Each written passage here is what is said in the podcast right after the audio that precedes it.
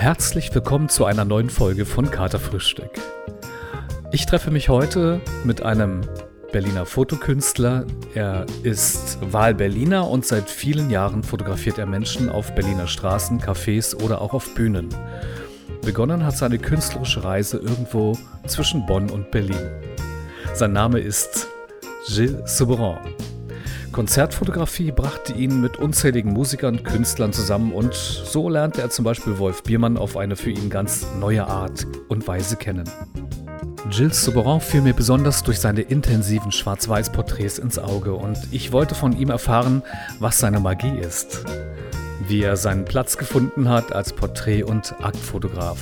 Wir plaudern also über Bildsprache, Inspirationen, dem sensiblen Feld der Aktfotografie. Ich habe Jill als introvertierten Menschen kennengelernt und vielleicht ihm auch zu oft versucht, Gefühle abzuringen. Unser Gespräch war sicher auch kein Schlagabtausch an Fakten oder Emotionen, aber er hat seine Worte mit Bedacht gewählt und ich konnte erspüren, wie er seine Sätze umfühlt. Viel spricht bei Jill Souberan eben auch zwischen den Zeilen und das zeigt auch seine intensive Fotoarbeit, die mich folgend seinen Mann zieht. Wie er auf die Dinge des Lebens so schaut als erfahrener Fotokünstler, das wird er uns heute erzählen. Wir tauchen ein in eine Stille, in seine stille Sicht zum Thema Fotografie und erfahren, mit welchem Selbstverständnis man eben doch seine Vision leben kann. Ich wünsche euch viel Spaß mit meinem heutigen Gast, Gilles Souberan. Herzlich willkommen. Dankeschön. Freue mich, dass ich hier bin. Gilles Souberan, du bist Wahlberliner und das Ganze mit französischen Wurzeln, Ja. ganz konkret Paris. Ja, genau. Mhm. Geburtsstadt meines Vaters, Paris geboren. Mein Vater lebte schon seit den 50er Jahren in Deutschland, hat auch meine Mutter dort kennengelernt. Er hat äh, Schauspiel studiert, hat Pantomime von der Pike auf gemacht. Marcel Marceau war einer seiner äh, Kollegen und er hat mich an die Kunst rangeführt. Du sagtest gerade, dein Vater studierte mit dem großartigen Pantomimen Marcel Marceau zusammen, dann direkt in Paris auch, ne? Ja, Vielleicht ein kleines Stichwort. Marcel Marceau wurde bekannt als der Monsieur Bib, ja, dem schwarz-weiß geschminkten Clown. Ich kenne ihn auch als Monsieur Bib im Ringelnap. Dadurch wurde er weltbekannt. Und für dich, was dich betrifft, sagst du selbst auch, dass du seit der Kindheit Theaterluft Ja, geatmet hast. absolut. Denn es ist so, wie wir es gerade auch gehört haben, dass beide ja auch von der Bühne kommen und dass du im Grunde deine Kindheit auch im Theater verlebt hast. Ja, das kann man so sagen.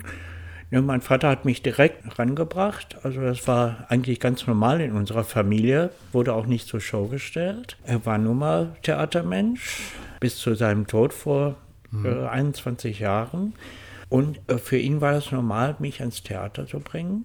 Vielleicht kann man das nicht so sagen, aber ihr wart eine reisende Künstlerfamilie da, wo Ja. er engagiert wurde. Ja. Seid ihr hingezogen? Ihr kamt von Paris? Du Er- bist in Paris groß geworden? Nein, Richtig? nein, ich bin in Deutschland geboren. Okay. Meine Eltern haben sich in Essen kennengelernt, im Ruhrgebiet. Mhm. Und zwar in den 50er Jahren. Deine, deine Mama ist Deutsche. Die ist Deutsche, Mhm, okay. gebürtige Essenerin. Und ich bin in Essen geboren. Und da war mein Vater schon seit fast zehn Jahren in Deutschland Okay. gewesen. Ne? Aber in Deutschland ist er schon sehr viel rumgekommen. Er hat in Düsseldorf gelebt. Er hat in Ostberlin gelebt, ne, am Berliner Ensemble Da gearbeitet. kommen wir nochmal drauf. Und äh, er ist, weil er Franzose war, nach dem Mauerbau in den Westen gegangen, hat sich da beruflich etabliert, meine Mutter kennengelernt. Ja, und, und so bin ich an die, nicht nur ans Theater gekommen. Okay. Meine Eltern haben mich sehr früh ins Kino mitgenommen. Ich habe die Charlie Chaplin-Filme gesehen. Im Fernsehen konnte man die noch nicht sehen, Video gab es noch nicht. Also Ach, daher kommt deine Affinität. Das heißt nicht aus dem Fernsehen, sondern du hast wirklich diese. Schwarz-Weiß-Knaller aus der Zeit. Also Charlie Chaplin geht Ja. nun wirklich richtig weit zurück. ja, Noch real im Kino gesehen. Warst du damals in Essen? wir waren noch im Ruhrgebiet. Ja, gut, ne? für einen Berliner ist es ja alles Köln, Bonn, Essen, das Ruhrgebiet. Das ist das ersten Fernseher habe ich gemacht, da war ich zwölf. Davor hatten wir keinen Fernseher. Also im Kino? Was war das für ein Apparat? War der noch so eingebaut in so ein, nebenher war noch eine, eine, eine Bar drin? Ich erinnere mich an solche Kommoden. Nee, nee, nee, das war schon danach, das war ein Schwarz-Weiß-Fernseher. Ein schwarz-weiß So ein Fernsehapparat. So ein richtiger. Genau. Mhm, okay. okay. Ne? Aber die kenne ich auch noch. Ne? Ja, ja. Okay. Ich sag mal, ich bin 1957 geboren, Mhm. ja, damit man mal sieht, was für Zeiten ich durchlebt habe. ja. Und es gab ja noch diese richtigen alten Kinos um die Ecke. Ja. Ne? Da haben wir Charlie Chaplin gesehen und natürlich die ganzen Stummfilmstars, Jacques Tati. Und diese ganzen klassischen Filme kenne ich fast auswendig. Mein Vater hat auch immer fotografiert.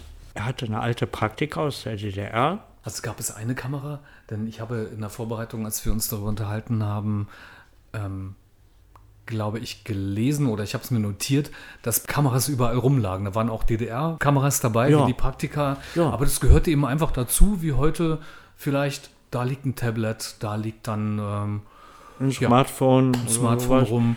Das Ja, war eben einfach ja. normal und du hast auch begonnen, dann natürlich selbst zu fotografieren. Ja, mein Vater hat mich Mhm. einfach dran spielen lassen. Ne? Okay. Aber damals natürlich, teilweise auch ohne Film, ne? war ja teuer.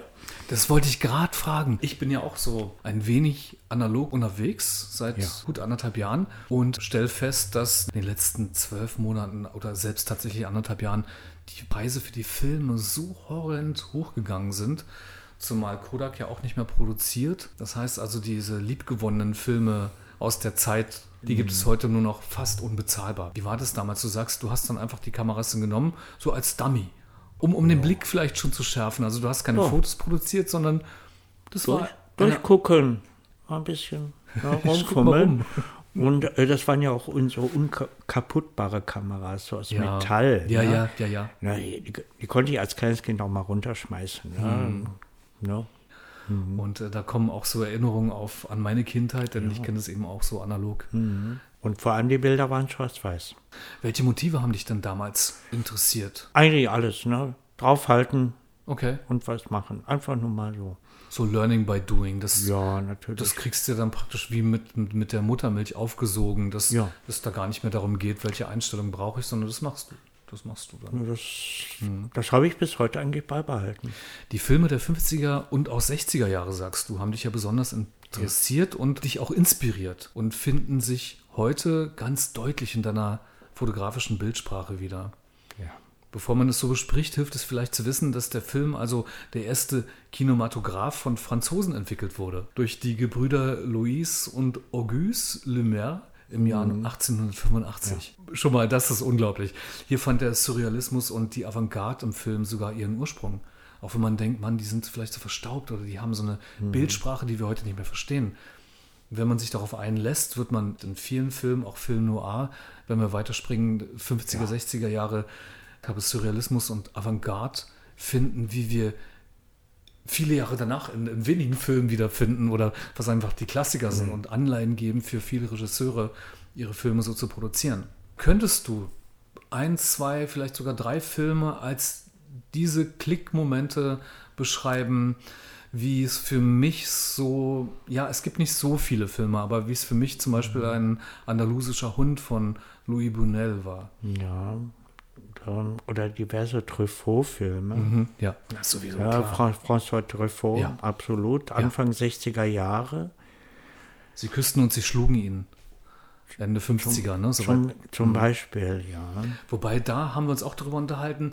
Mir geht's, dass ich teilweise mit der Langsamkeit im Film, so wie sie heute als cineastisch benannt wird, nicht klarkomme. Und vielleicht liegt es auch daran, dass ich Filme zum Beispiel von François Truffaut nicht in Französisch gesehen habe, also in der originalen Sprache, sondern in ziemlich grässlichem Deutsch. Ja. Also nicht, nicht das Deutsch war grässlich, aber die, die Produktion und das Harsche kam so durch, dass ich da schnell den Spaß dran verloren habe, dem Film zu folgen, bis auf die Szenen, die mir Paris gezeigt haben, bis auf die Szenen, die für mich so einen Film noir zurückgebracht haben.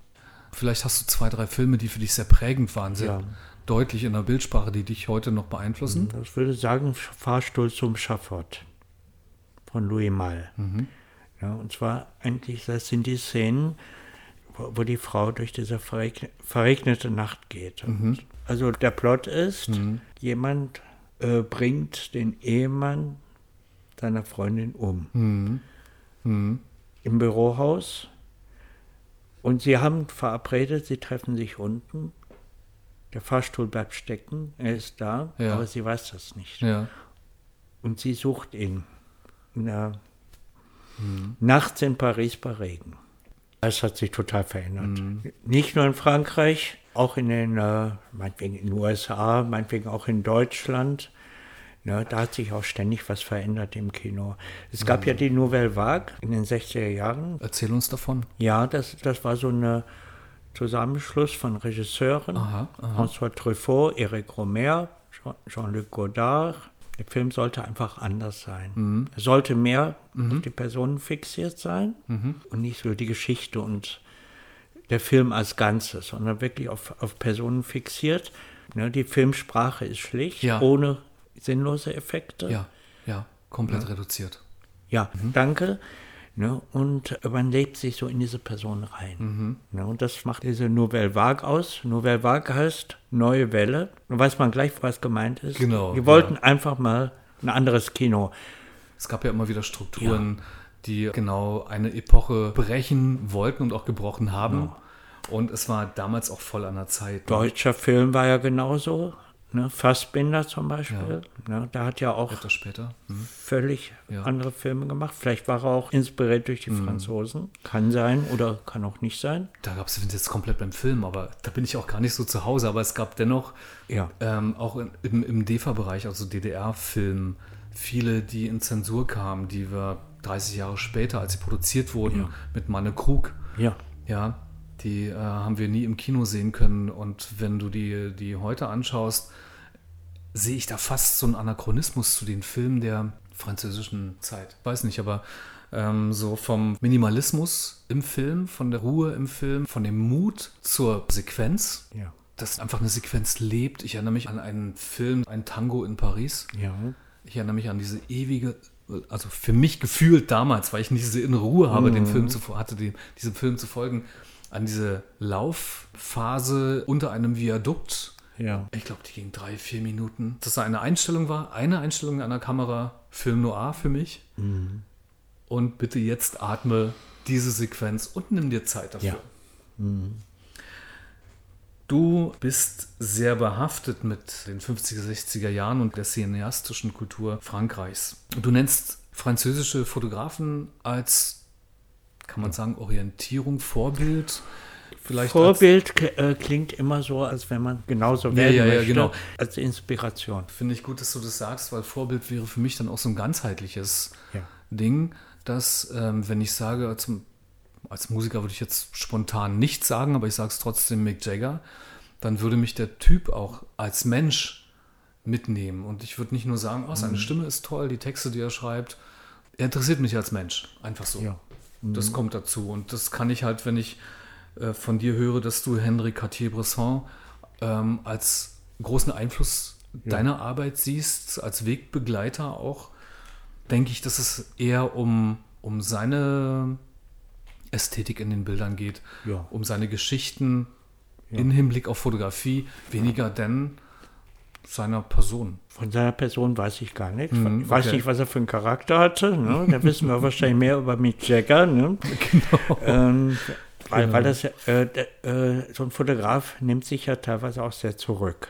Äh, vielleicht kommen wir gleich darauf noch. Ja.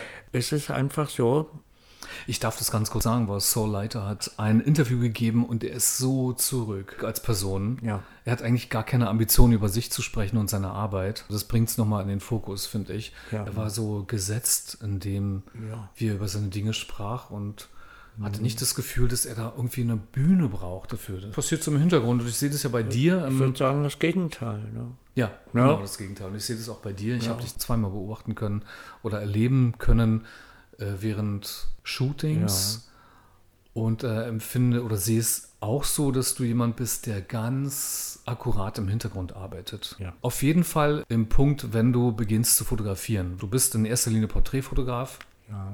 ähm, suchst dir den öffentlichen Raum. Du bist weniger im Studio, So gut wie gar nicht. also eigentlich null. Eig eigentlich ja, also in einem klassischen Studio Aber du schließt es nicht aus. Es könnte schon mal auch dazu kommen. So. Eventuell, ne? Aber war jetzt kürzlich im Studio, da war ein Tageslichtstudio. Ja. Und weil es einfach ein schönes Ambiente ist. Aber ich brauche das Licht, das da ist. Ja, und wenn äh, kann abends fotografieren bei Kerzenlicht. Ja. Ich, ich mache einfach die Fotos. Das erinnert ja auch wieder an die Heroes der damaligen Zeit. Ne? Du hast auch Helmut Ja. Newton genannt, du hast genauso Peter Lindbergh, der für uns alle Fotografierende ein Flaggschiff ist. Oder vielleicht viel, viel mehr als eine Orientierung. Ja, als persönlichen Influencer für dich hast du den Fotografen Saul Leitner genannt. Zum Beispiel, ich habe eine vor ein paar Jahren eine Ausstellung gesehen hier in Berlin, kannte ihn noch nicht vom Namen. Ah, okay, du hast ihn spät entdeckt. Ich habe ihn später entdeckt durch eine Ausstellung in Berlin.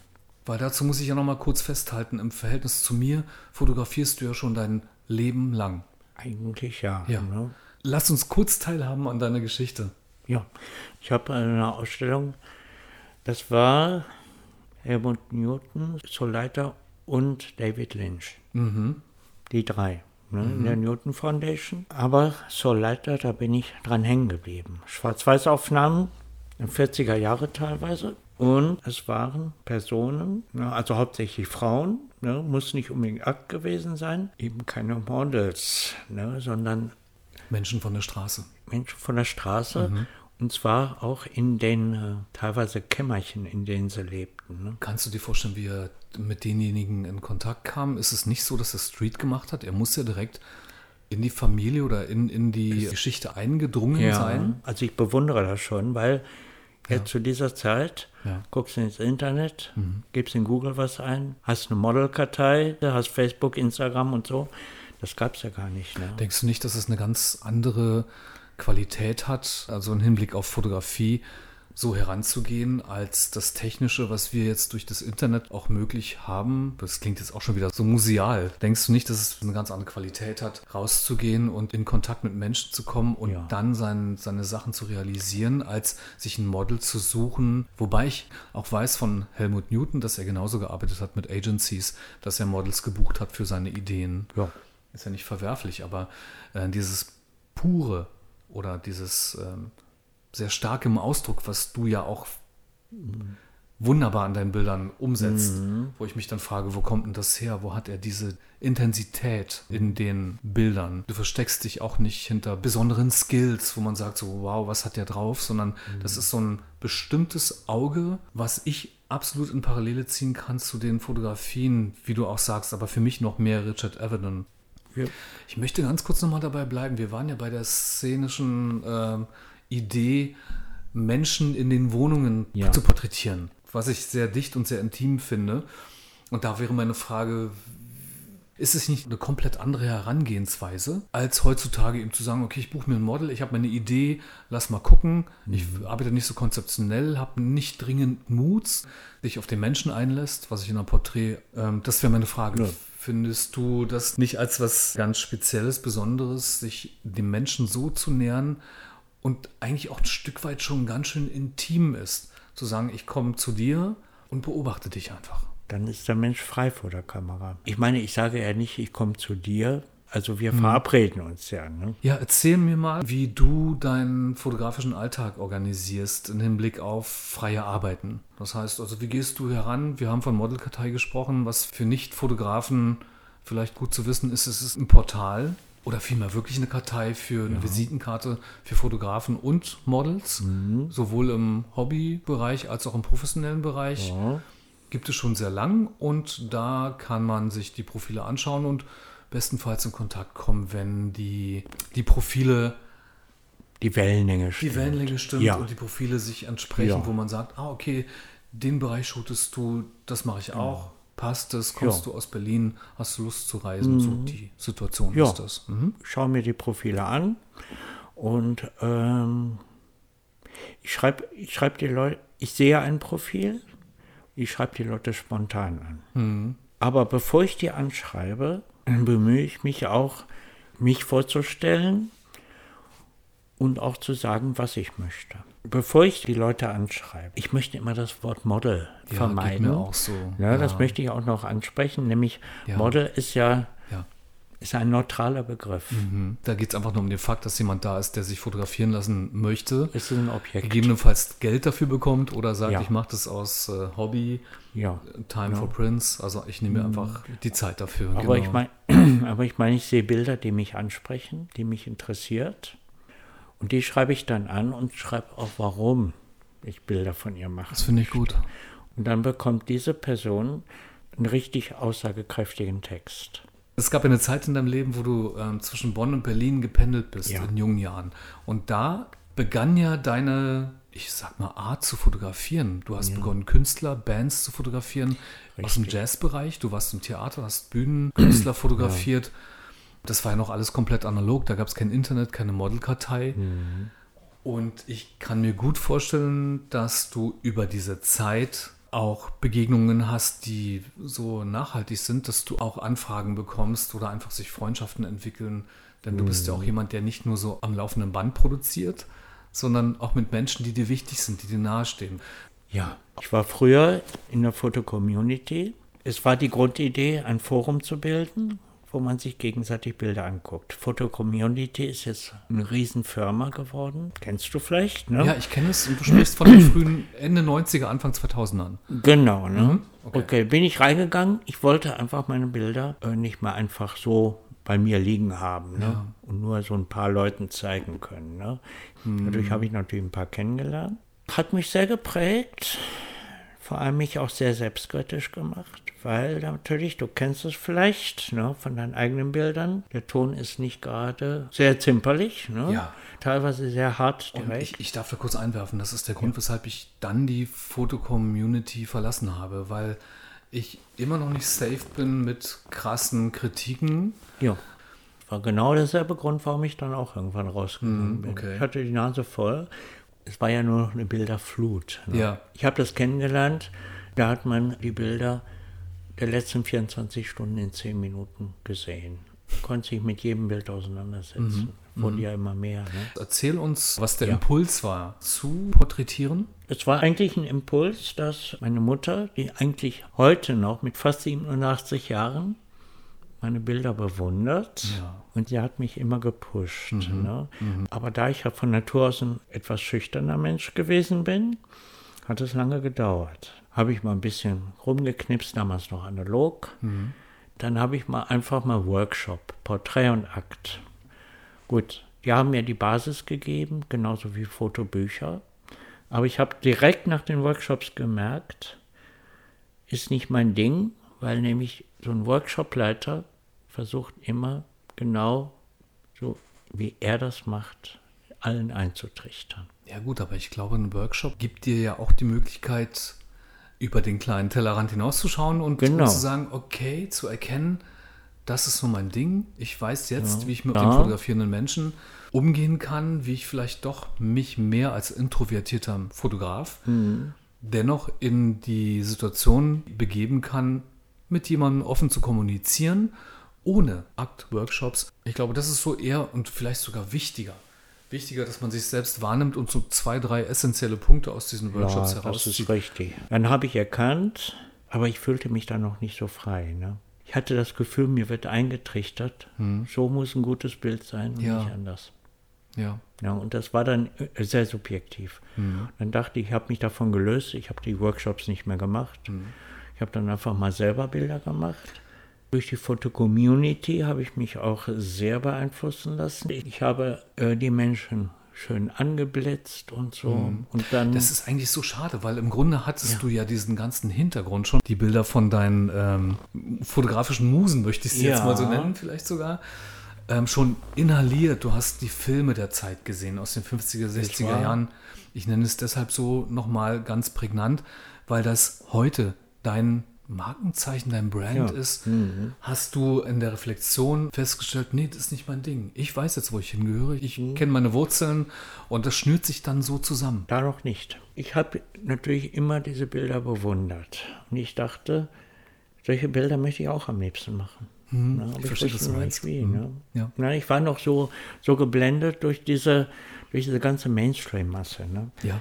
Ja, und dann war ich 2008 in Berlin. Damals lebte ich noch in Bonn. Und ich war bei Camaro Work, ne, die Galerie in der Kantstraße. Mhm. Ausstellung von Jim Rakete. Viele kennen ihn ja ne, eher durch Nena, Nina Hagen aus den 70er Jahren als Udo Da gibt's Lindenberg, also f- 80er Jahre verschiedene als Musik. Musikmanager. Ne? Ja, ja, Ja, genau. Aber dass er Fotograf ist, ne, wissen Ja. eigentlich die wenigsten. Ne? Es war die Ausstellung eine Achtelsekunde mit einer Großformatkamera, hat er Prominente fotografiert. Ja. Aber nur die Kamera, auf der Straße, meinetwegen irgendein Raum Mhm. und sonst nichts. Ich wollte gar nicht mal aus dieser Galerie raus. Ja, und dann äh, bin ich in mich gegangen. Ich habe dann meine ganzen Objektive umgerüstet auf Lichtstark. Ich kann mich an eine Idee erinnern, ein Shooting, was ähm, ich glaube in Begleitung dieser Ausstellung gesehen habe. Und zwar hat er, also Jim Rakete, Otto Sander porträtiert Mhm. an einer Laterne. Das war aber aus dieser Ausstellung. Ich dachte so, wow, also die Ergebnisse auch und auch wie er mit ihm war. So, Ja. was ich dann später nochmal bei Peter Lindbergh in den Interviews und in den Filmen auch, die ich von ihm gesehen habe, ähm, mitbekommen habe, wie dicht der Fotograf am fotografierenden Menschen ist. Und es waren so ausdrucksstarke Bilder. Ja, also Jim Rakete hat das mit Großformat. Ja. Deswegen komme ich drauf, weil ich weiß, dass die Großformatkamera immer noch in seiner Berliner Altbauwohnung steht. Ja, und da habe ich gemerkt, geht auch so. Du bist ihm nochmal begegnet an deinem Hotspot. Du bist an der Oranienstraße niedergelassen für dich als Fotograf. Du Ja. wohnst im Grunde nochmal woanders, in einem anderen Bezirk. Aber ich kann dir da auch einfach nur nochmal ins Wort sprechen, dass gerade diese Ecke in Kreuzberg multikulturell atmet, so dicht an der Szene ist, dass ich weiß nicht, wie lange du da bist, aber es bei mir auch so ist, dass wenn ich da bin, ich spüre den Berliner Puls Ja. so intensiv. Also es gibt ein Café, Ja, wo du ganz konkret intensiv shootest. Und da schließe ich jetzt den Kreis nochmal zu Jim Rakete. Er hat dich dort nochmal ich will das getroffen. anders erzählen. Ich wurde von einem Passanten angesprochen, Kneipengast. Ne? Okay. Und hat gesagt, ich habe ein Model für dich. Die möchte gerne in Agenturen. Ne? Ich habe gesagt, ich habe mit Agenturen eigentlich nichts zu tun. Ne? Also, sie war dabei, ne? wir haben uns unterhalten und es hat sich auf dem kleinen Platz mit den Leuten, die immer da sind, rumgesprochen, Jim Rakete macht immer seine Shootings dort. Ich bin einfach verwechselt worden. Dann hast du das Plagiat. wir sind, wir Ja. sind sozusagen etwa im selben Alter, Ja. von selben Typ. Ja, ja. Und einer hat verbreitet, Jim Mhm. Rakete macht immer seine Shootings, sprecht ihn ruhig an. Er kann euch groß machen. Ich muss das Model einerseits enttäuschen, dass ich das nicht bin, aber ich habe trotzdem Shooting mit ihr gemacht. Ich habe nie drüber nachgedacht, aber ich finde schon eine Ähnlichkeit, die ich aus einer Distanz, wenn Mhm. ich in Kreuzberg wäre, vielleicht mir auch vorstellen könnte. Okay, also wir können es dann okay. abschließend nochmal sagen, du hast sie nicht kennengelernt. Nee, Du hast natürlich seine Vibes aufgesogen und ähm, Absolut, vielleicht ja. sind die Vibes auch übergesprungen auf denjenigen, der dich für ihn gehalten hat. Ja. Ne? Dein Vater und deine Mutter waren beide eine große Quelle und Inspiration für dein eigenes künstlerisches Mhm. Dein Vater war unter anderem auch mit Bertolt Brecht befreundet ja, hat mit ihm zusammengearbeitet. und er wurde von ihm auch beauftragt, am Berliner Ensemble eine Szene zum Stück, das sich Fastnacht nennt, zu choreografieren. Später, als dann die Mauer aufgezogen wurde, ging dein Vater zurück nach Dortmund. Er hatte ein Engagement dort. Familie zog mit und Mhm. Ja. dann nach Bonn, wo du ja dann auch aufgewachsen Äh, bist. also nach Essen. Mhm. Mein Vater war in erster Ehe in Ostberlin ver verheiratet, Ja. am Prenzlauer Berg. Ich habe später erfahren, dass ich mit zwei Jahren das erste Mal in Berlin gewesen bin. Er ist dann im Westen nach Essen, weil er da gearbeitet hat. Wir können aber sagen, Bonn ist deine Heimat. Da hatte ich auch Verwandte. Ich bin dann irgendwann mal hingezogen. Gut, könntest du für dich benennen, was Heimat ist, wo deine Heimat ist? Mittlerweile Berlin. Ich bin vor acht Jahren von Bonn nach Berlin gezogen. Ich bin nicht einmal wieder in Bonn gewesen. Okay. Ich hatte mit dieser Stadt abgeschlossen. Mhm. Ich habe Berlin kennengelernt. Ich bin nach Bonn eigentlich nur noch, weil ich da eine Wohnung und einen Arbeitsplatz hatte. Das war mein einziger Grund. Die Leute haben mich hier in Berlin gefragt, warum fährst du immer zurück nach Bonn? Irgendwann hatte ich die Gelegenheit, nach Berlin zu ziehen und habe einfach meinen Koffer gepackt. Every day is a new challenge. Für mich könnte es vielleicht bedeuten, jedes Mal hast du dich auf jemanden einzustellen, neu. Ja. Bei dir ist es eher so, dass du dich immer neu justierst und daraus natürlich auch die Tiefe des Bildes schöpfen kannst, dass du erfährst, wer sitzt dir gegenüber, wer ist mit dir. Du beginnst auch nicht gleich zu fotografieren, du nimmst dir Zeit. Lass hätte- uns kurz daran teilhaben, Ja. wie ein, ein, ein Shoot bei dir, ein Ja. kreatives, freies Arbeiten so abläuft. Ja, also jetzt lasse ich meine ganze Kontaktphase weg. Ne, das Anschreiben, Ja, die Antwort. genau. Welcher Weg auch immer dich Äh, hinführt. das Organisatorische, das Telefonieren. Treffen uns einfach. Ich gucke erstmal, wie der Mensch drauf ist. Und dann plaudern wir erstmal. Wenn wir uns im Café treffen, da sage ich, bestelle bitte erstmal was. Das ist ja eine sehr entspannte, zurückgezogene Und dann, Situation. äh, und dann gucke ich erstmal, wie der andere Mensch reagiert. Ne? Manche sind so, komm, zack, lass uns sofort Bilder machen. Das sind die richtig Extrovertierten. ja. Und dann manche, ich zeige dir jetzt erstmal, was ich so mitgebracht habe an äh, Outfits. Ne? Welche Menschen liegen dir besser? Extrovertierte oder introvertierte? Das ist stimmungsabhängig. Okay. Mhm, Finde ich Je, gut. jeder Mensch hat, hat was äh, zu bieten. Ne? Das ist auch wieder Every Day is a New Challenge. Vielleicht Ja, genau, genau. das. Hm? Und ich sage immer, ich fange bei jedem Shooting mit Null an. Ich habe Null Plan. Und dann Aber du, das, du hast doch deine Ideen und seitdem du auch die Ideen sind Okay. im Kopf, aber, äh, aber ich, ich habe keinen Ablaufplan. Okay. Okay, dann packe ich die Kamera aus. Irgendwann muss man ja anfangen. ne? Und äh, Okay. ich sage jetzt, jetzt gehen wir mal raus auf die Straße. Wir müssen uns erstmal aneinander gewöhnen. Und das geht nicht, wenn ich dann gleich so, Mhm. so auf äh, einen halben Meter draufhalte mit dem Objektiv. Ne? Also für die Menschen, die nicht wissen, wovon wir gerade sprechen, das sind ja so Fachbegriffe auch. Es gibt Objektive, die man nicht zoomen kann. Das heißt, wenn du mit jemandem eins zu eins fotografierst, musst du die Distanz, wie dein realistisches Auge ist, dann treffen. Das heißt, wenn du jemanden porträtierst, gehst du ganz dicht an ihn heran. Ja. Und mit einem Tele kennen wir vielleicht von der Reisefotografie, da kannst du auch Mhm. Kirchtürme, da kannst du Menschen mit roten Nasen aus 50 Ja. Metern Distanz fotografieren. Ja. Das ist so der Punkt. Ich wollte dich ja eh schon mal fragen, ob du mich mal porträtieren möchtest. In dem Blick darauf, dass ich mich erfahre als Model, ich bin immer wieder mal in der Situation, dass ich Mhm. das möchte. Ich drehe mich vom Fotografen zum Fotografierenden, um einfach die Erfahrung zu machen. Was Mhm. äh, erlebt derjenige, der fotografiert wird in so einer Porträtsituation? Und ich sehe auch die Ergebnisse, die ich ja nicht zeigen würde. Dadurch bekomme ich natürlich viel mehr Respekt, viel mehr Achtung vor denen, die vor meiner Kamera sind. Ja, ich habe ja selber mal die Erfahrung gemacht, ne? Mhm. Mit Gilberto Giardini. Ne? Ich habe ihn porträtiert und er hatte ja eine. Serie, Das Model schießt zurück. Mhm. Allein schon das Thema fand ich toll. dann weißt du ja, wovon ich spreche. Dann Ja, ist es so genau. eine Situation, die wir als Fotografen doch wirklich abrufen sollten, dass wir Ja. Genau. safe sind mit dem, wie wir, wenn wir hinter der Kamera sind, auch transportieren. Ja. Ich habe gemerkt, so entspannt wie das äh, Shooting mit ihm war, wie kaputt ich danach gewesen bin, Mhm. als ich bei ihm weggegangen bin. Vielleicht kann man das für jemanden, der das sich nicht so vorstellen kann, mit einer Prüfungssituation vergleichen. Ja. Neben dem, dass man seinen Körper noch in Spannung hält. Oder wenn man vielleicht auf die Urinstinkte geht, Ja. im Fluchtverhalten ist. Dass man also Ja. komplett auf der Flucht ist Ja. und voller Angst ist. Ja. So für diejenigen, die jetzt nicht im Bereich der Fotografie unterwegs Ich sind. sag mal zwei Beispiele. Ja. Erstmal introvertierte Person. Mhm. Ich hatte eine Frau angesprochen, von der ich wusste genau, von der mache ich tolle Bilder. Ne? Ja. Äh, Sie war auch sofort einverstanden, sofort einen Termin mit mir gemacht. Als sie zum Shooting kam, ne, hat sie mir gestanden, dass sie vor Aufregung zittert innerlich. Ne? Und ich habe gesagt, wieso? Ne? Ich habe gesagt, ich habe Angst zu versagen. Gesagt, kannst du nicht. Ne? Und dann habe ich Bilder gemacht von ihr. Ich habe sofort erkannt, wie sie drauf war. Ich habe den räumlichen Radius sehr gering gehalten. Also einfach nur ein paar hundert Meter entfernt. Ne? Das ist der räumliche Radius für dich, ein paar hundert Meter. Der, der räumliche Radius. Ne? Also Cool. wenn, wenn ich dir mal sage, jetzt, jetzt kannst du auch ruhig rausschneiden, von der Augestraße bis zum Hackischen Markt, nur die Sophienstraße rauf und Ja. runter. Ne? Ja. Also Spaziergänge oder so, ne? je nachdem, wie sie draußen sind. Aber ich wusste, sie ist unsicher, aber sie hat sich darauf eingelassen. Unsicherheit kann aber auch ein Faktor sein, der, wenn er besprochen ist, Ja. für dich als Fotograf interessant Ja, sein kann. Das war's. Ich habe gesagt, komm, ich akzeptiere das. Ne, wir machen jetzt nicht so lange. Und dann, jetzt, jetzt kommen wir auf das Teleobjektiv, wo ich weiter weggehen kann. Ja.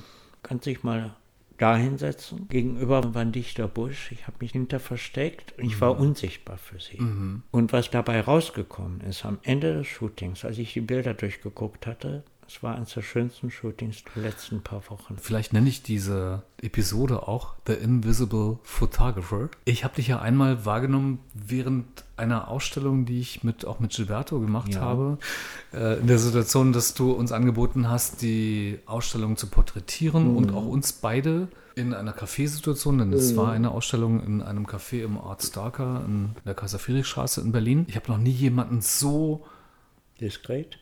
So, ja, diskret, genau. Du warst ja nicht weg. Wir, wir wussten ja, dass wir fotografiert werden, aber so diskret und so fein in deinem Ausdruck, dass man einfach unweigerlich wieder auf die alten Meister zurückkommt. Und ich habe es ja am Anfang auch schon gesagt, bevor wir jetzt in die Pause gehen, unseren Biotempranillo auffüllen werden, dass ich ohne Luft zu holen dich wirklich, wirklich mit den alten Meistern vergleichen kann. Und ich kann nur hoffen und wünschen, das ist jetzt nicht das Schlusswort, nur dass wir uns in die Pause selbst verabschieden beide, dass du zu Lebzeiten deine Wertschätzung noch erleben kannst.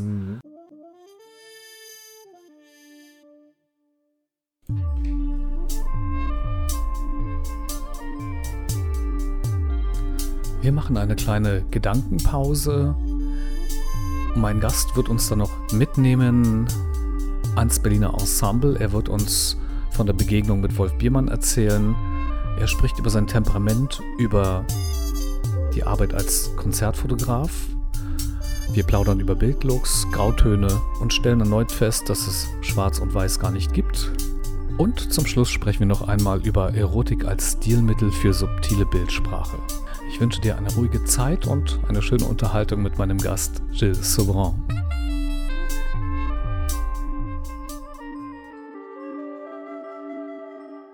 Herzlich willkommen, meine Lieben, zum zweiten Teil. Wir haben uns ein wenig getunt, noch einmal das Glas nachgefüllt und würden jetzt noch einmal so ein wenig auf dich, lieber Jill, als Person kommen, wie du als Fotograf arbeitest und vielleicht kannst du ein wenig uns hinter deine Kulissen schauen lassen. Wie zum Beispiel die eine Frage, die mich interessiert. Könntest du dir vorstellen, jemanden zu fotografieren, den du einfach nicht fotografieren willst? Nö. Nö. Ich, ich meine, ich könnte es mir zwar vorstellen. Ne? Eigentlich ja. Ne? Also jetzt, jetzt, jetzt ja, mal äh, ra rational. Ne? Ja. Ich möchte dich noch mal daran erinnern, ohne dir jetzt die Zwangsjacke anzuziehen, Ja. aber an die Bonner Berliner Zeiten, wo du ja so gependelt bist, Mhm. um Aufträge, die du damals angenommen hast, für Musiker, Schauspieler, also Bühnenshoots Ja. zu, äh, anzunehmen, für, also Aufträge anzunehmen. Und da bist du schon mal von Bonn nach Berlin und das für längere Zeit auch. War es dir da wichtig, eher dann, wenn wir es jetzt mal runterbrechen, die Szenen gut einzufangen oder war dir der Mensch wichtig? War dir die Band wichtig? Waren die Menschen. Doch schon. Ja, Okay. ich wollte nicht, Mhm. ich wollte jetzt nicht so, in Anführungsstrichen, die Berliner Szene, Okay. die es ja eigentlich gar nicht gibt. Was ist die Berliner Szene? Es gibt so, äh, so viele tausend Szenen. Ja, Es gibt auch in Bonn eine Szene übrigens. Ne? Welche Szenen gibt es in Bonn? Oder Äh, die Szene? Es gibt so eine, das ähnlich wie in jeder anderen Stadt. Mhm. Ne? Es gibt eine kleine Musikerszene. So partiell dann, ne? Ja, das ist so klein, aber natürlich alles so auf kleinstem Raum. Ne? Und das, was du meinst, in Berlin gibt es halt nicht die Musikerszene, sondern gibt es, gibt so vielleicht auch viele. generationsorientierte Szenen. Ich sag mal, in Berlin bin ich in Läden geraten. Also das, das ging wirklich vom, äh, ich, ich nenne jetzt ruhig mal Namen, vom schicken A-Train in Charlottenburg, Ne, das auch einen sehr, sehr guten Namen weltweit hat. Ja. Ne, bis zur abgeranzten Kneipe in Neukölln bin ich überall gewesen, ne, mit meiner Kamera. Ne. Und ich habe eigentlich so angefangen, dass ich eigentlich so als äh, Besucher in Berlin gewesen bin, die Kamera dabei hatte und ich äh, hörte von einer Jazz-Session. Ne. Dann habe ich einfach mal ein paar Bilder gemacht, Kamera ausgepackt, paar Bilder von Musikern gemacht, schön rangezoomt, ganz diskret aus dem Publikum raus. Und dann bin ich zu den Musikern gegangen, habe die angesprochen. Ich habe mal ein paar Bilder gemacht, die schicke ich dann. Ich habe die dann auch geschickt. Und irgendwie, dann haben die Musiker gespürt, das ist nicht nur so ein Fotograf, Ja. der, der rumknipst Ja. und, und dann wegläuft Ja. ne, und sich nie wieder blicken lässt. Der schickt Bilder. Dann ist ein Schneeballeffekt entstanden. Mhm. Ne? Es ging immer weiter. Was war deine Motivation? Doch sicher nicht, dass es Aufträge waren, sondern Ich wollte es einfach mal ausprobieren. immer noch Fotografie, immer noch das Porträt im. Probieren, probieren. Wo sind meine Grenzen, auch von der Technik her, bei teilweise grenzwertigem Bühnenlicht. Hast du analog fotografiert oder digital? Äh, Das habe ich schon digital gemacht. Ne? Analog hab, ist schon lange her, dass ich analog fotografiert habe. Da hatte ich immer im Kopf, ein Film hat nur 36 Bilder. Ja. Ich habe Im besten Falle. Ja, ich, ha ich habe viele Enttäuschungen erlebt, wenn ich die Ergebnisse gesehen habe. Natürlich auch viele tolle Momente. Aber bei digital, da kann ich mich austoben. Mehr als schief gehen kann es nicht. Ich mache einfach die Bilder. Und so habe ich das auch bei den Musikern gemacht. Ich habe bei teilweise grenzwertigem Licht in irgendwelchen Clubs in dichtem Gedränge Bilder gemacht. Ist das für dich eine Herausforderung oder bist du dann eher so, dass du dann sagst, naja, eigentlich komm, eigentlich brauche ich ja andere Voraussetzungen als äh, äh, bei keinem Licht oder zwei Spots, die vielleicht auf den Schlagzeuger fallen, denn weniger auf den Sänger. Es ist eine Herausforderung. Die große Zauberei, die dahinter steckt, du kannst dir deine ISO-Zahl auf Auto stellen. Ja. Du kannst es gut, das ist eigentlich auch keine Zauberei, das ist einfach wirklich ein, eigentlich ein Must-Have. Anders kannst du gar nicht arbeiten. Blitzen ist, äh, ja okay, man könnte blitzen.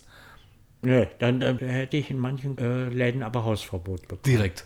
Ja, Ein Blitz und sofort. Tschüss. Genau. Ne? Und es killt natürlich auch die Atmosphäre. Das sowieso. Ne? Hm. Das ist noch mehr. Ne? Aber mir geht es darum, die Musiker spielen ja nicht für mich als Fotograf, sondern für das ganze Publikum. Und ich bin ein Teil des Publikums und ich habe nur eine Kamera dabei. Ne? Hat diese Pendelei irgendwann aufgehört und das Shooten mit Künstlern, mit Bands?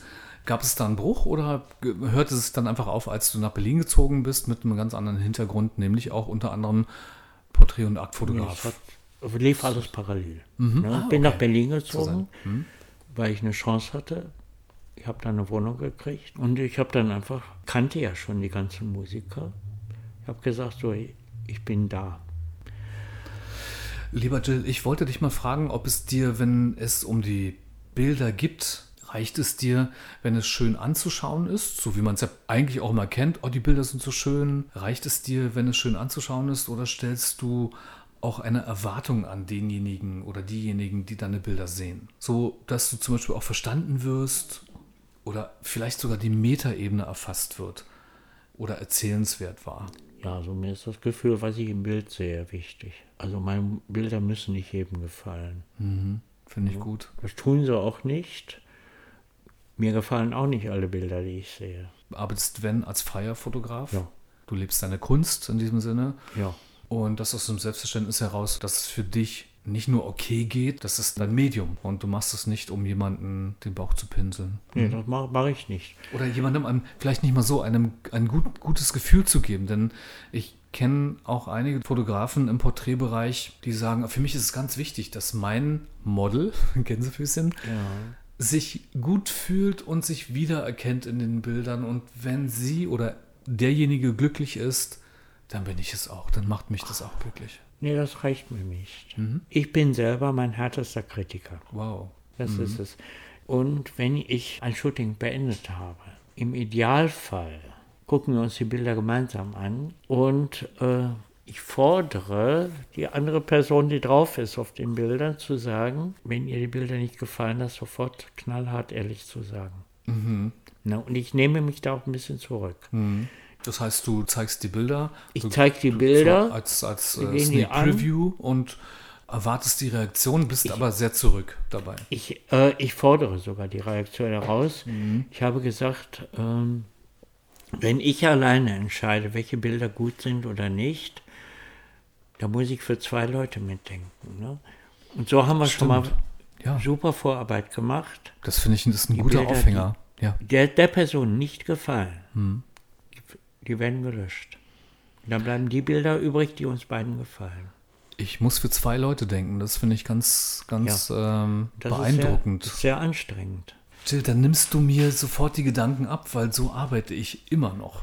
Ja. Weißt du, ich verstehe verstehe Ja, den denn- Sinn dahinter. Denn ein Shooting ist eine gemeinsame Sache. Ne? Die Gegenseite bekommt Bilder, ist eine Erwartungshaltung da und ich bekomme auch schöne Bilder von einem bestimmten Menschen. In der Auswertung auf jeden Fall. Ansonsten ist es natürlich auch eine gemeinsame Sache, weil Hashtag Vorbereitung, Hashtag Shooting selbst, Wohlfühlen, mhm. Erlebnis haben, Menschen kennenlernen.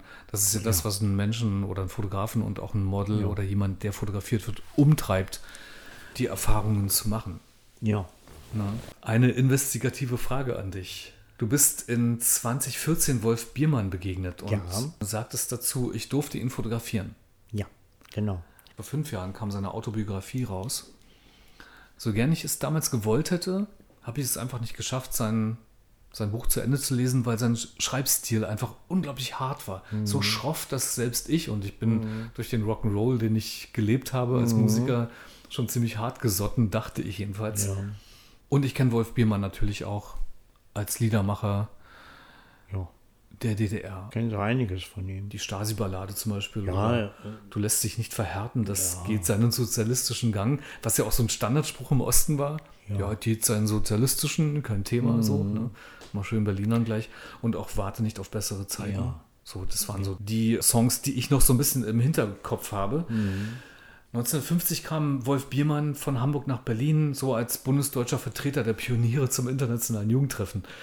Mhm. Studierte dann politische Ökonomie sogar mhm. und brach es dann ab und war dann ein paar Jahre am Berliner Ensemble. Weshalb ich das erzähle, ja. ist, dass ich einen Teppich ausrolle zu der Begegnung Wolf Biermanns und dir. Und natürlich ein alter Freund von meinem Vater. Und das wäre der letzte Satz in meinen Aufzeichnungen.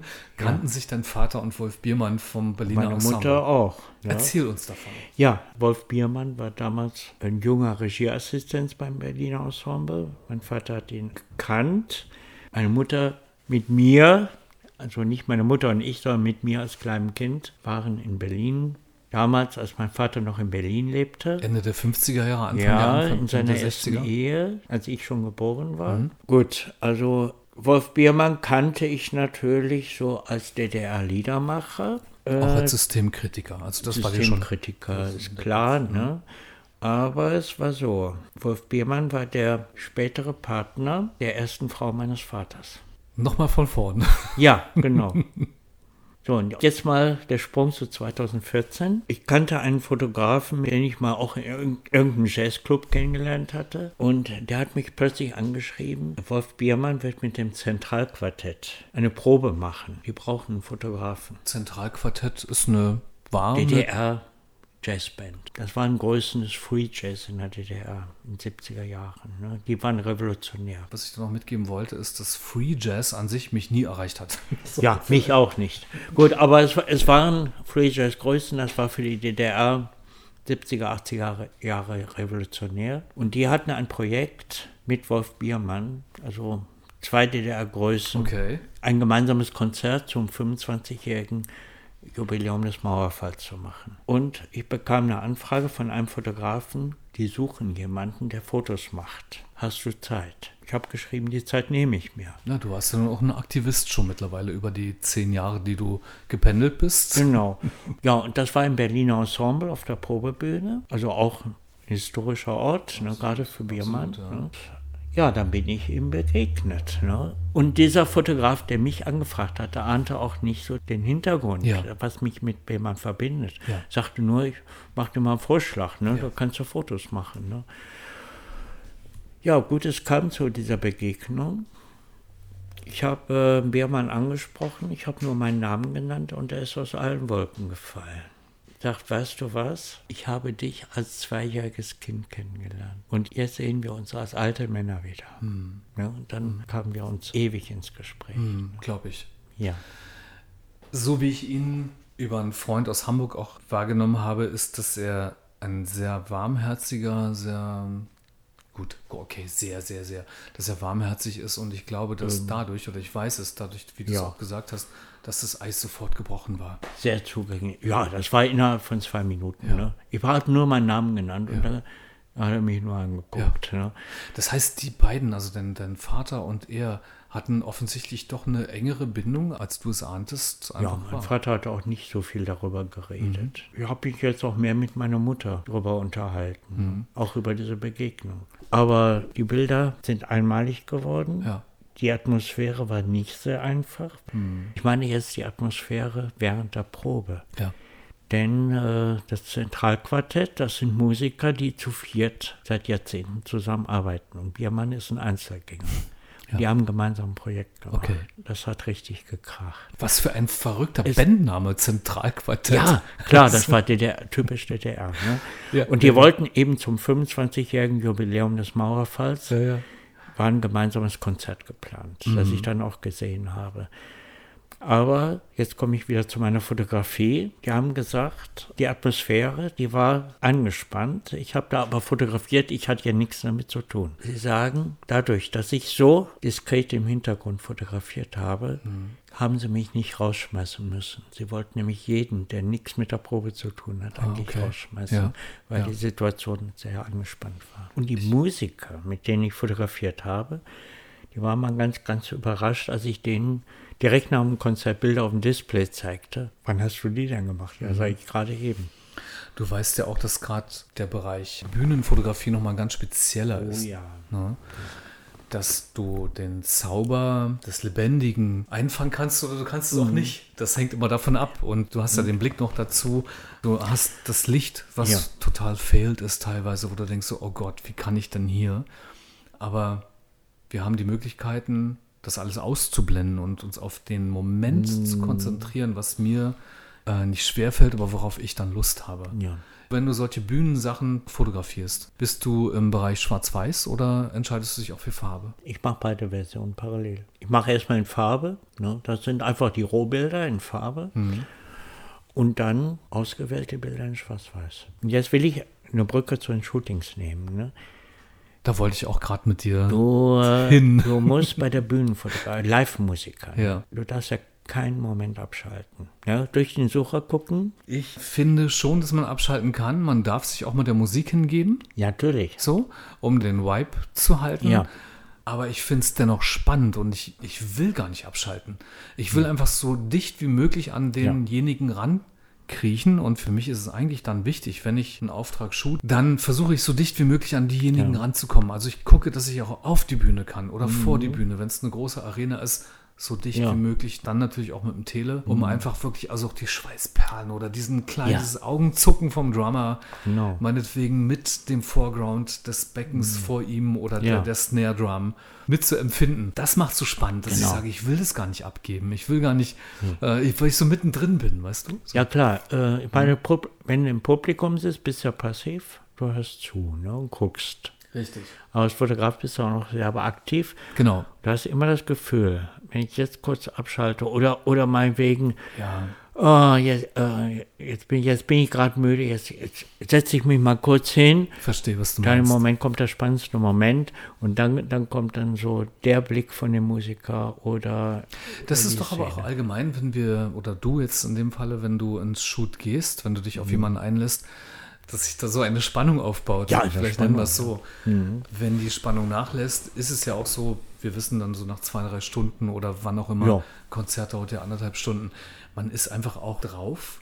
Ja. Und das ist auch gut so, weil man braucht ja diese Energie, Natürlich. diesen Druck, den man vielleicht sich selbst aufbaut, gar nicht die besten Ergebnisse zu haben. Aber ich denke da auch gar nicht drüber nach. Wie geht es dir dabei, wenn du in so einer Show bist? Ja, jetzt während des Live-Konzerts. Ne? Man kann sich ja nicht frei bewegen. Wichtigste ist das Publikum. Man darf das Publikum nicht stören. Es gibt genug Fotografen, Live-Fotografen, die trampeln ohne Rücksicht auf Verluste. Genauso wie bei Hochzeitsbildern direkt vorm Altar, ohne. Lieber Jill, da gibt es mir gerade eine super Steilvorlage für eine Anekdote aus einem Kreuzberger Club. Ich wurde gebeten, Bilder zu machen von einer Liveband. Drei Leute. Ein kleiner, kuscheliger Club. Weil du gerade sagst, es gibt Fotografen, die sich so schön in den Foreground spielen. Ungewollt bin ich an die Bühne ran Ja. und während eines Songs, ich fotografiere und dann trete ich auf den Hauptstecker der kompletten Band. Also Ja. einmal so Ja, während des Songs. Wumm, ja. ich glaube, die Akustikgitarre, die halt auch irgendwann verstärkt war, die spielte noch so ein wenig. Das Gute war, dass die drei Leute mich kannten, also wir Ja. waren befreundet. Kannst du dir vorstellen, wie unangenehm das Ja, war? das, das ist es. Und des, deswegen muss man doch höllisch aufpassen. Ne? Du fotografierst vornehmlich in Schwarz-Weiß. Aber in einer deiner Bücher fiel mir mehr als auf, dass auch das, was du in, in Farbe produzierst, einen ganz speziellen und feinen Mhm. Bildlook hat. Braucht deine Bildsprache einen ganz bestimmten Look? Oder ist es dir erstmal nur wichtig, die Szene zu catchen, für dich greifbar zu machen? Oder ist es im Kopf einfach klar, welchen Look du kreierst? Also meine Bilder entstehen in Farbe. Also das ist das sogenannte Rohformat, ne? das ist in Farbe und die bearbeite ich auch erst in Farbe. Und dann mache ich nochmal von jedem Bild, die kopiere ich dann nochmal. Und lässt du dich von, von dem RAW beeinflussen im Hinblick auf Farbgebung, dass du dann, wenn du das Bild siehst, also du bist in einem Club und, oder auf, vor Ja. einer Bühne und shootest die Show und siehst die dann in Farbe, aber du bist eigentlich im Geiste in Schwarz-Weiß? Noch nicht. Noch nicht. Also es ne? kann durchaus sein, dass auch eine, eine, eine komplette Serie in Ja. deinem wunderbaren Look, so wie du ähm, das in einem deiner Bücher, ich habe es gerade auch hier, Da habe ich Farbe, schwarz-weiß, so ein bisschen ausgewogen. Ja, genau. Also. Du spielst eben doch auch manchmal mit, mit Ja. Farbe, weil es so für mein ästhetisches Empfinden auch genauso dazugehört. Und Oh ja. du fotografierst Menschen. Ja. Ich fotografiere Menschen und keine Kleiderständer. Sagt eigentlich schon alles. Sagt alles. Ja. Ne? Ja. Deswegen mag ich das Wort Model nicht. Nämlich, das ist ja eigentlich nur so das Objekt, die bestimmte Kleidung zur Schau stellt. Ne? Ist auch legitim. Und etwas darzustellen, Genau. was ne? auch erstmal okay geht. Aber In dem Kontext, wie du arbeitest als Fotograf, gibt es aber noch mehrere Ebenen, Metaebenen eben auch. Deine Bildsprache zielt ja darauf, also deswegen frage ich dich eben auch, worin deine Magie in deinem Tun liegt. Du hast mir auch mal gesagt, viele, die dich kennen und die von dir fotografiert werden, fragen dich auch, wie deine Bilder entstehen. Ich würde es vielleicht Magie nennen.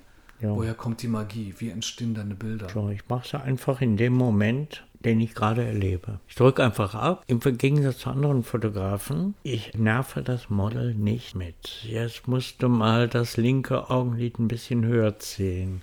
Jetzt guck mal so leicht nach rechts. Ich mache sowas nur, wenn das Licht völlig daneben ist. Wenn sie voll im Schatten steht. Nur so praktische Sache. Ne? Aber sonst, ich greife nicht ein, beobachte. Viele inszenieren ja auch, was ich jetzt auch nicht total daneben finde, weil ich Ja, also aus ist meiner okay. Bildsprache heraus auch immer wieder mal inszeniere. Ja, also ich sage erstmal, zum Inszenieren fehlt mir die Geduld. Ne, ich habe dann keine Lust, dann irgendwie mir im Kopf was zu konstruieren. Ne? Ich meine, ich improvisiere. Deine Fantasie für die Dinge, die du tust, beginnt beim Shoot, nicht schon vorher. Nee, erst beim Shoot. Ich weiß noch nicht, was, was passieren wird. Ne? Ich kenne natürlich die Stellen, ne, wo man schön Bilder machen kann. Ich habe keinen Ablauf. Ne? Teilweise begegne ich ja den Menschen zum ersten Mal persönlich. Wäre das anders, wenn du deinen Ort des Shootings wechseln würdest? Mal angenommen, du gehst aus deinem Café heraus. Wäre das anders für dich? Man sagt, ja, okay, geh mal an diesen Spot, geh mal in das Licht, weil um 16 Uhr habe ich die Sonne hier. Ja, ich profitiere einfach von meiner Erfahrung. Äh, ein Beispiel von einem Shooting, ich habe einen, einen Lieblingsspot in diesem Café, der ist nicht so gut angekommen, der Keller. Ne? Okay, ne? Sag mal, das muss da nicht sein. Ne? Ich mache es auch so, dass ich öfters in Wohnungen gehe, ne? also bei den Leuten zu Hause. Und Home-Shooting. Home-Shooting, ne? auf, auf Neudeutsch. Ne? Und, äh, und äh, viele bieten mir natürlich an, die, die meinen es natürlich gut, ich schicke dir mal Fotos von meiner Wohnung, ne? damit du dich vorbereiten kannst. Ich sage, ich will das nicht. Ich habe gesagt, ich betrete deine Wohnung, mache zwei Minuten Rundgang durch deine Wohnung maximal und dann weiß ich schon, wo wir Bilder machen. Ganz spontan. Ja, weil es dir ja auch nicht um das Interieur schlechthin geht, sondern um den Menschen. Und du Und nutzt das, was dich umgibt. Um, um die Stimmung, ne? Die- um die Lichtstimmung. Ne? Ja. Ich meine, die kann, die kann meinetwegen am Nachmittag Bilder gemacht haben, wir treffen uns am Vormittag oder umgekehrt. Ja. Sieht die Wohnung ganz anders aus. Mir reicht es, wenn ich die sehe und ich, ich, ich vertraue auf die Ideen, die ich dann kriege. Ich möchte nochmal zurückkommen auf deine fantastische Schwarz-Weiß-Fotografie. Ähm, sowohl im Porträt als auch im Aktbereich. Da haben wir heute gar nicht so viel darüber gesprochen.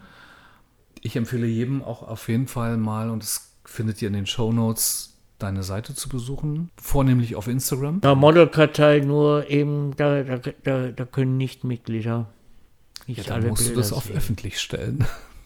Ja. Nein, wie dem auch sei. Ähm, dass der, wie es so schön heißt, der geneigte Zuhörer auch Arbeiten von dir sehen kann im Bereich Porträt und auch Akt, meinethalben. Mhm. Mich bringt es nochmal zu deiner Bildsprache, im Konkreten zu der Schwarz-Weiß-Fotografie. Ist das Schwarz-Weiß-Fotografieren aus all dem, was wir jetzt auch besprochen haben, so wie wir dich kennengelernt haben, auch eine Art Philosophie? Oder würdest du sagen, okay, das ist zu mir gekommen, das gehört dem doch einfach dazu, aber ich kann gar nicht so wirklich interpretieren, warum mhm. es nun schwarz-weiß ist oder was ist schwarz oder was ist weiß. Ja, ich Wie verhalten halt, sich die Grautöne? Ja, Grautöne, jetzt hast du was gesagt, ne? Nämlich eigentlich schwarz und weiß gibt es ja nicht. Mhm. Ne? Das ist irgendwie so das Reduzierte. Mhm.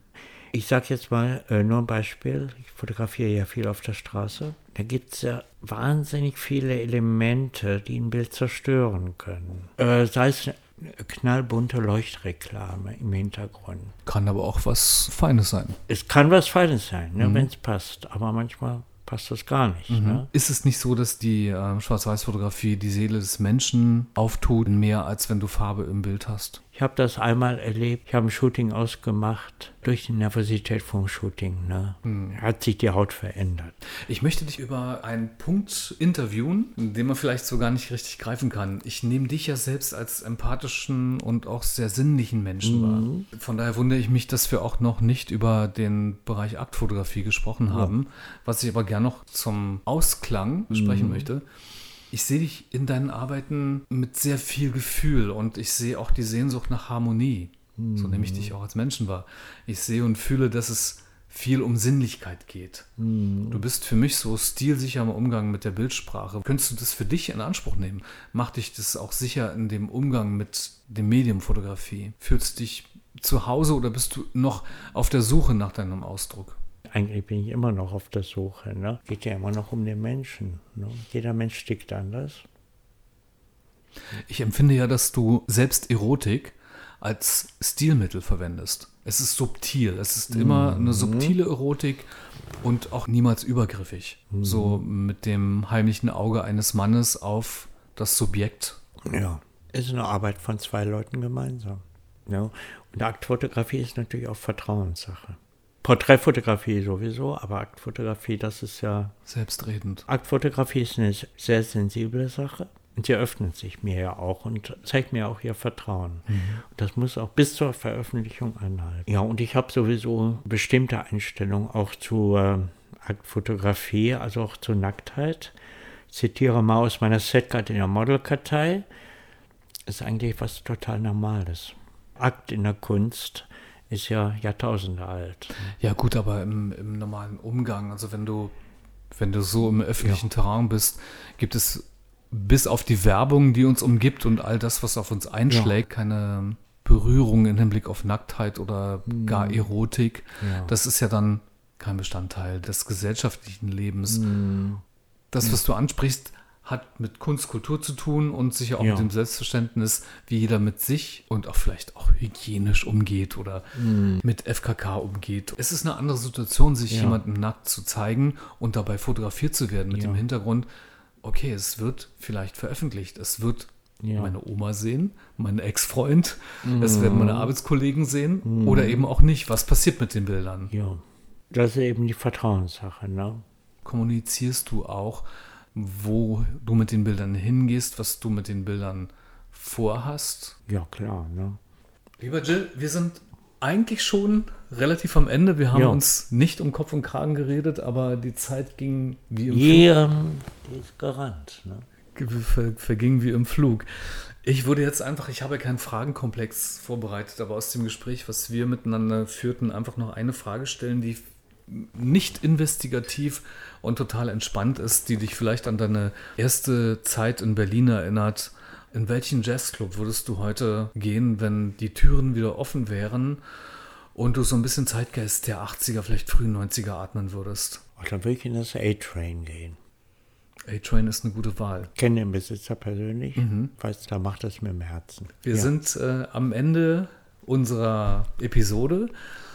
Und wir werden uns hoffentlich im A-Train wiedersehen. Und vielleicht ist unser lieber Jill Souverain auch zugegen, um vielleicht Fotos zu machen oder mit euch dann eine Weinschorle zu trinken oder wie es hier auch ist, ein Bio-Tempranillo. Wie es immer so ist in meinen Gastfolgen, hat der Gast das letzte Wort. Und ich freue mich auf deine letzten motivierenden Worte für diese Episode. Mhm. Vielleicht als Fotograf, vielleicht als Mensch, vielleicht als jemand, der mit dem künstlerischen Auge in die Welt mhm. schaut oder einfach als entspannter Wahlberliner. Ja, einfach entspannt leben, Augen offen halten, einfach genießen, ohne sich immer groß Gedanken zu machen. Ich freue mich, dass du hier warst, lieber Jill. Ja. Und wenn ihr wollt, könnt ihr den Daumen hoch, Thumb up für alles setzen. Ansonsten schaut in die Show Notes für alle weiteren Infos. Dann bleibt mir noch, euch einen schönen Abend zu wünschen und vor allem meinem lieben Gast Jill Soberan nochmal alles Gute zu ja. wünschen und toll, dass du da warst. Ich danke dir, Koch. Tschüss. Tschüss. Genießen wir weiter das, was wir möchten. Katerfrühstück. Das war's wieder einmal. Ich bedanke mich vor allem bei dir, dass du dir die Zeit genommen hast. Ich bedanke mich bei meinem Gast, bei Jill Sauberin. Was ich heute mitgenommen habe, ist, es zeigt mir immer wieder, wenn du gewillt bist, deinen Weg zu gehen, dann findet sich auch ein solcher. Ich habe ihn etwas näher kennenlernen können und mehr verstehen können, wie er zu seinen Fotografien kommt. Ich habe verstanden, wo die Wurzeln bei ihm liegen. Und wieder mal hat mir jemand bewiesen, dass die Ruhe in der Kraft liegt, dass es nicht darum geht, laut durch die Welt zu gehen, sondern es gilt auch den stillen Tönen zu folgen. Jill hat es in einer mir sehr angenehmen Art transportiert und dafür bin ich ihm dankbar. Die nächste Folge Karte Frühstück gibt es dann in zwei Wochen und ich knüpfe ein wenig an die stillen Töne an. Da geht es bei mir um ASMR, dem Ohren-Triggering, um die Massage und Wellness für deine Ohren? Oder ist es doch eher etwas fragwürdig? Das versuche ich für mich etwas herauszufinden. Bis dahin wünsche ich dir und deinen Liebsten eine schöne Zeit.